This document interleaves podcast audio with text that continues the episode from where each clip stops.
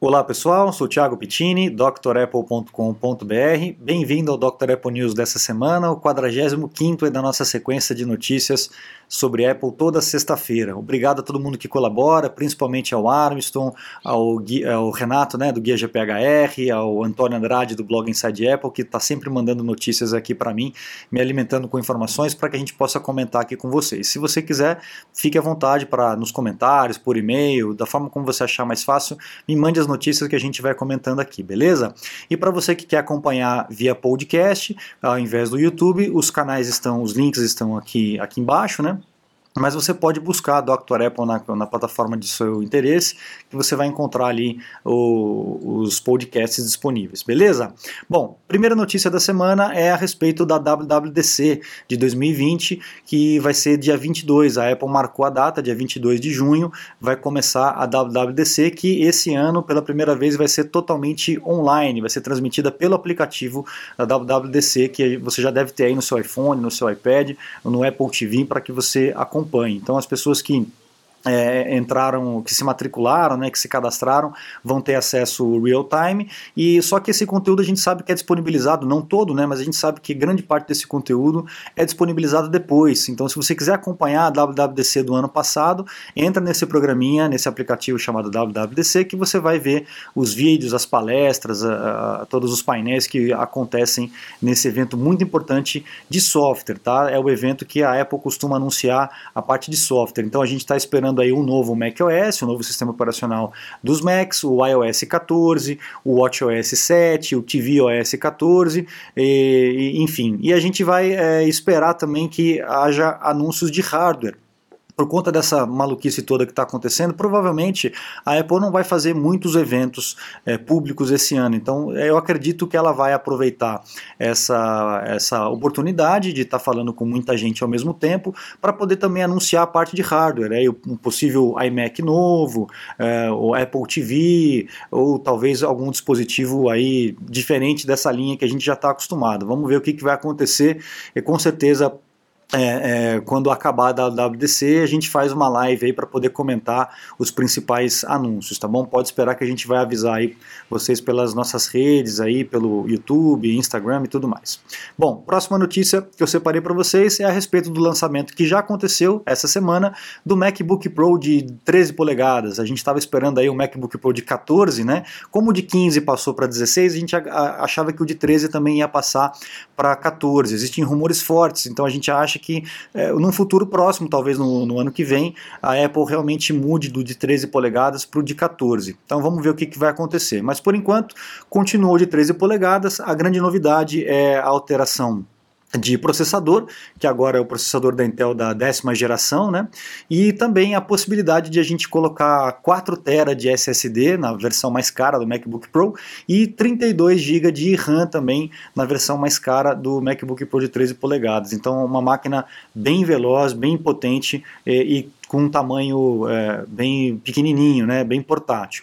E a grande novidade com relação a isso é o teclado é, tesoura, né, com a mecânica da tesoura ao invés do butterfly, da borboleta que era utilizados nos anos anteriores. Então, com essa alteração, a Apple finalmente enterrou o teclado butterfly não tem mais máquinas novas com esse tipo de teclado, beleza?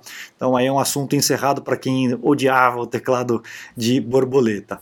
Bom, vamos para a próxima notícia, é a respeito de uma falha que foi encontrada pelo Google, né, Google Project Zero, ou GPZ, identificou brecha em todos os sistemas é, da Apple, né, o iOS, macOS, o WatchOS e tvOS, que é justamente na, no framework, na parte de que processa as imagens do sistema operacional. Então, quando você recebe uma imagem, o sistema faz alguns procedimentos, alguns processos de forma automatizada e a, esse projeto da Google encontrou brechas nesse, process, nesse processamento dessa imagem, né, que são coisas que acontecem de forma automática. A gente não sabe exatamente o que, que, isso poderia causar, que ele fala que pode expor dispositivos a invasores, mas a gente não sabe até porque essa informação não é publicada, né? principalmente é, no momento em que as coisas estão acontecendo. Geralmente depois que passa, que a Apple corrige e tal, aí eles divulgam exatamente o que, que poderia acontecer. É, em meio a isso, a Apple já lançou uma declaração dizendo que essas falhas, grande parte dessas falhas, as mais graves principalmente, já foram corrigidas nas atualizações do começo do ano, em janeiro, em abril, se eu não me engano, né? é, janeiro e abril de 2020, então já foram corrigidos nessas atualizações. Então é mais uma vez a importância da gente manter os equipamentos sempre atualizados, mesmo em detrimento de perda de performance. Eu prefiro perder performance e ter a máquina mais segura, tá? Então fique atento com relação a isso, faça o backup e atualização sempre, tá bom? Se você quiser, espere um pouquinho, porque às vezes quando sai uma atualização, às vezes tem alguns erros. Então, se você não quiser fazer logo de cara, espere alguns dias, veja qual que vai ser a resposta da galera com relação à atualização e aí depois com segurança você faz a atualização é, com tranquilidade. A gente tem percebido que essas coisas têm diminuído é, conforme os anos vão passando, né? De erros de atualização está é, sendo cada vez menores, tá bom? Bom, vamos lá. Uh, aquele chip de segurança, lembra que eu já vim falando a respeito disso nos Dr. Apple's News passados? A respeito do T2, que é o chip de segurança que vem nos, nos MacBook Pros de 2018 para frente, né? A Apple está implementando esse chip de segurança em toda a sua linha, praticamente, né? Ela vai estar tá aumentando, né, cada vez mais, e vai chegar um momento em que vai estar tá em todas as linhas, em todos os equipamentos, vai ter esse chip de segurança que é, faz algumas coisas interessantes. Por exemplo, bloqueia Uh, o equipamento baseado no teu Apple ID, é o que a gente tem no iPhone, por exemplo. Né? Se você zera o iPhone sem tirar o iCloud, o iPhone continua vinculado ao iCloud do, do dono, né? mesmo que você formate o iPhone, que você restaure ele de fábrica, é, isso tudo para diminuir o interesse de ladrões. Né? Então, uh, até agora não há notícias, é, eu, eu, eu pelo menos não vi ninguém conseguir realmente desbloquear, eu sei que tem muitos anúncios aí, gente que diz que faz e tal, eu nunca vi funcionar. Se vocês conseguiram já ver isso aí, por favor, comente aí para que a gente possa ter essa informação. Mas é, se a, a, a, a, possibilidade é uma possibilidade bem remota, bem difícil de ser feita, tá bom? É, isso vai acontecer também agora nas máquinas, obviamente, nos MacBooks, e também esse chip ele restringe a parte de reparação dos equipamentos para empresas que não são autorizadas, tá? Então, qualquer tipo de, de software é, de otimização, de reparação da máquina, de diagnóstico da máquina, se não for um software genuíno, uh, esse chip vai bloquear bloquear essa ação. E também tem bloqueios para boot externos. Então, máquinas que são de 2018 para frente, por exemplo, que tentam fazer instalações através do pendrive, por exemplo, vai ter que fazer uma liberação dessa, desse acesso externo antes de fazer a instalação. Ok? Então, é mais segurança para a gente. Fica mais chato? Fica mais chato. Mas a gente tem mais segurança no nosso equipamento e nos nossos dados. Eu acho que vale a pena. Nesses casos, vale a pena. Bom, próxima notícia para vocês com relação a patentes. O pessoal gosta das patentes aí, né? Então, olha só que interessante. A Apple uh, acabou de registrar, de ganhar uma patente de um trackpad, de um Magic Trackpad, né? Que poderia aceitar aí o input da caneta da, da Apple Pencil, né? Então, muito legal aí. E também esse próprio uh, trackpad poderia servir como base para recarregamento do iPhone, do Apple Watch, por indução. Então, acho muito legal um equipamento trazer essa, é, todas essas funcionalidades, né? Acho que é, vai ser interessante. Talvez até uma telinha, né? Um, um touch bar, alguma coisa assim, que possa facilitar ainda mais o uso do trackpad, trazer novos recursos para ele. Então, uma patente interessante. Eu creio que a gente vai ver isso em breve nos nossos equipamentos.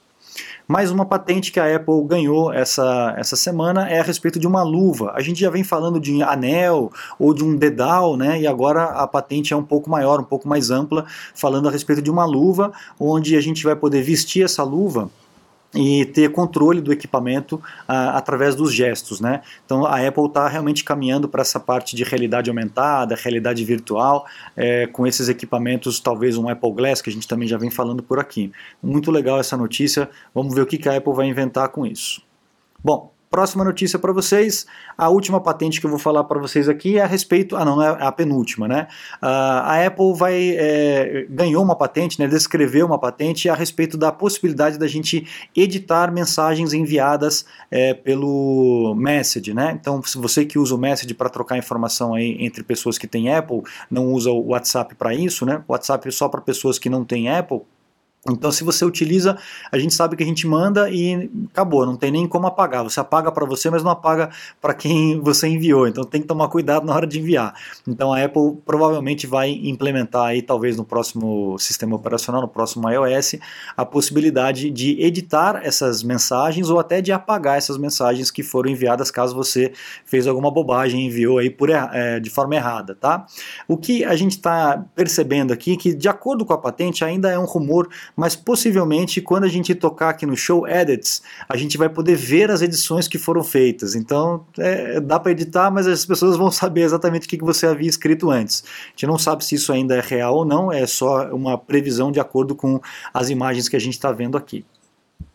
E mais uma patente interessante é com a, a respeito do iPhone, do microfone do iPhone. Eu, a patente aqui está dizendo que o microfone pode fazer uma gravação de áudio binaural, né, que seria aquela, aquela áudio ambiente né, de 360 graus. Então isso vai ser muito legal, principalmente na parte de realidade aumentada, né, a gente poder ter esse tipo de áudio é, 360 graus aí no, é, sendo gravados pelo próprio iPhone. Então provavelmente a gente vai ter um microfone bem potente potente aí nos próximos aparelhos, tá? É que eles chamam de é, 3D é Sound, né? Som 3D. Muito bacana, né? Vamos ver. É, esse, essa aqui eu achei que isso aqui é muito legal, achei muito bacana. A gente tem falado aí a respeito de realidade aumentada, né? E foi feito um videozinho aí. É, na verdade, isso não é real, tá? É, é só uma demonstração de algo que poderia acontecer. Mas o que é legal, vou mostrar o vídeo para vocês aqui. O que é legal é isso aqui, ó, a gente utilizar a realidade aumentada para fazer o copy-paste, para copiar e colar. Olha lá, vamos ver isso aqui, ok? Vamos ver um trechinho do vídeo aqui, ó. Então, através do iPhone, você conseguiria copiar um objeto real em realidade aumentada e colar direto no documento num outro equipamento. Olha que legal, que bacana isso, hein? Já pensou se isso realmente se consolida? É um recurso interessante para a gente aprender a, utilizar aqui nos Macs, né? vai facilitar mais ainda o uso. Olha lá, ó, colou. Pronto. Viu que legal? Então é muito interessante esse recurso, né? tomara que isso realmente chegue, vai facilitar ainda mais aí o nosso trabalho, não ter que fotografar, depois copiar, enviar e tal, você copia um objeto e já cola direto no documento, muito bacana. Bom, mais uma notícia para vocês: a Apple vai facilitar o desbloqueio dos iPhones por conta do uso das máscaras. No primeiro momento, a gente fica um pouco assustado com relação a essa essa chamada, essa manchete, é, por questão de diminuir a segurança do Face ID, né? Mas não é bem isso o que está dizendo a matéria aqui. A gente tem que ficar um pouco atento, tem que ler a matéria com mais atenção. O que, que significa? Significa que quando o Face ID detecta que você está com a máscara, ele automaticamente já vai é, oferecer a oportunidade de você digitar o teu código do iPhone. Não é que ele vai desbloquear só com metade do rosto, vai diminuir a qualidade, mas que ele vai te dar a chance logo de cara de digitar a senha do iPhone telefone manualmente, tá? Para poder desbloquear. Então, nada de, de, diminuir essa questão da segurança por conta disso. Então vamos seguir aí com o Touch ID, o Face ID bem seguro como é hoje em dia, tá? Outra notícia para vocês, ah, essa aqui é para a gente distrair um pouquinho, né? Uma mulher aí comprou um AirPod aí lá nos, em Dubai, lá nos Emirados Árabes, e chegou um negócio desse tamanho, olha só. Eu não sei se ela comprou achando que realmente era um AirPod, né? E chegou um produto grandão desse tamanho aí para ela. Né? Parece que é uma caixinha de som ou algo do gênero. É legal, né? Interessante. Não sei se ela foi enganada, mas uma notícia engraçada para a gente terminar o nosso news, né? A última notícia, para a gente terminar em alto nível, é a questão da saúde. Né? A gente vem falando a respeito do, do Apple Watch e salvando a vida das pessoas e tal. Então, nessa notícia, a gente viu que uma alemã de 80 anos ela começou a receber informações do Apple Watch que estava com problemas com, com, problemas cardíacos né, no coração por conta dos sensores aí do Apple Watch. Ela chegou no hospital dizendo que estava com tontura, com dor no peito, com batimento irregular. Lá no hospital, na Alemanha, eles fizeram eletrocardiograma e exame de sangue no paciente e não detectaram nada no paciente. Olha só que interessante. Né? Aí nesse momento a paciente mostrou o Apple Watch, mostrou a função do eletrocardiograma do Apple Watch, dizendo que estava muito diferente, muito discrepante do que foi feito no equipamento do hospital. Aí, com relação a isso, os médicos é, foram um pouco mais a fundo nesse, nesse diagnóstico, fizeram outros exames e, e, detectaram aí uma isquemia coronária severa, que é uma obstrução ali da, da, da, do sangue, né?